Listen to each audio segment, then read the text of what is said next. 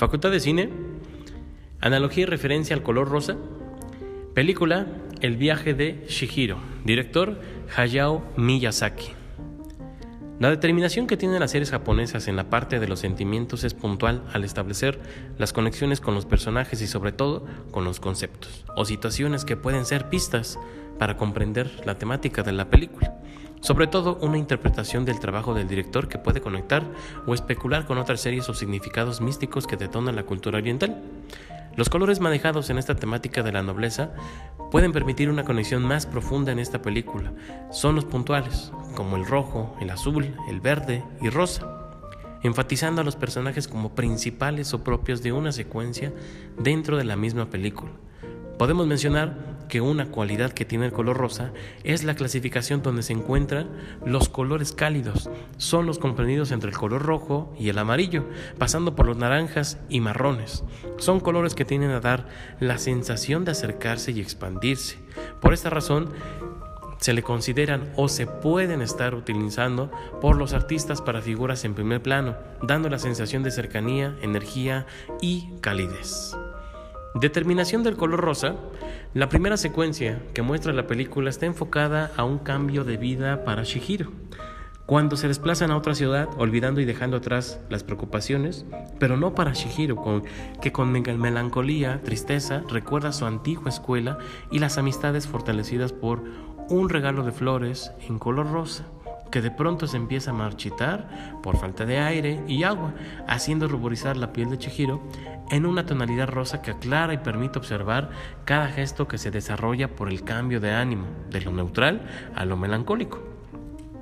Pasamos a otra escena que es muy peculiar, llena de descubrimiento donde las sensaciones, olores y sabores se hacen presente en el gran banquete que se observa en el parque temático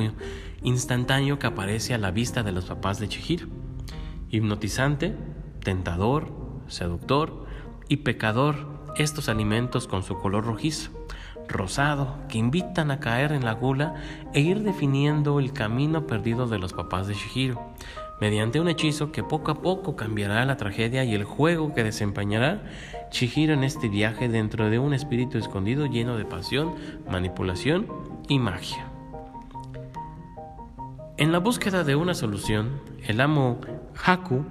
la hace dirigirse hacia el salón de máquinas donde puede observarse diversas tonalidades en rosa que nutren la vista y la comprensión de variadas especies que hacen un papel importante con el tipo de baño o servicio que se le pide a Kamaji. En este caso, se genera calor, fuego y energía con el uso del carbón, dando como resultado un ambiente totalmente caliente, hablando del color rojo y hablando del color rosado. Siguiendo la temática del anime, se perciben vestimentas totalmente rosadas con el personal del edificio, dando énfasis a una interpretación de sirvientes nobles, tranquilos y seguidores de las instrucciones de Yubaba. Chihiro se entrevista con Yubaba en una sala oscura llena de detalles en diversos colores que hacen sensible a la composición de colores cálidos, a pesar de la penumbra o la imposición de la que está a cargo en ese lugar, llamado Baños para los Espíritus o Dioses, adjudicada con el nombre de Zen,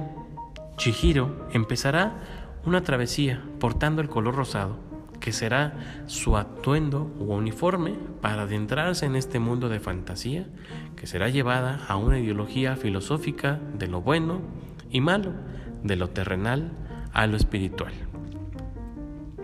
El color rosado que porta Zen hace juego y determinación a las acciones nobles y tratos que tiene el personaje, conectando, precisando y fortaleciendo la conexión con Jaco. Y sentido espiritual motivando cada acción con una reacción de los elogios, problemas y determinaciones que motivan a Zen a formar parte de este mundo, pero sin olvidar que el regreso a su verdadero hogar es el objetivo fundamental. Paisajes llenos de flores de diversas tonalidades rosas, violetas, morados, en la búsqueda de los papás de Shihiro, hacen que lo sentimental dé fuerza sobre un rosa postrado como su vestimenta que hace conexiones de recuerdo, sentimientos y lingüística apegada a la tristeza de la realidad que vives en, no dejando olvidar quién es. Paisajes rosados, edificios en color rosa, ambientes rojizos simulan la importancia del lugar, enfatizando una tranquilidad en el día, armonía de los elementos y construcción de interacciones con los personajes nobles que acuden a la ayuda de Zen. Sin embargo, llegada la noche, todo cambia, teniendo una dinámica pesada, activa, laboriosa, comprendiendo que en este caso el color rosado tiene una importancia hacia el trabajo forzado y sobre todo obligatorio. Entre sociedad, desorden, un poco de jabón y agua, el color rosa, siempre expresivo, estático y fortalecido, con los tonos cálidos que siempre lo adornan y lo mantienen en balance. ¿Qué genera el color rosa a los 10 años de Chihiro? Aprendizaje,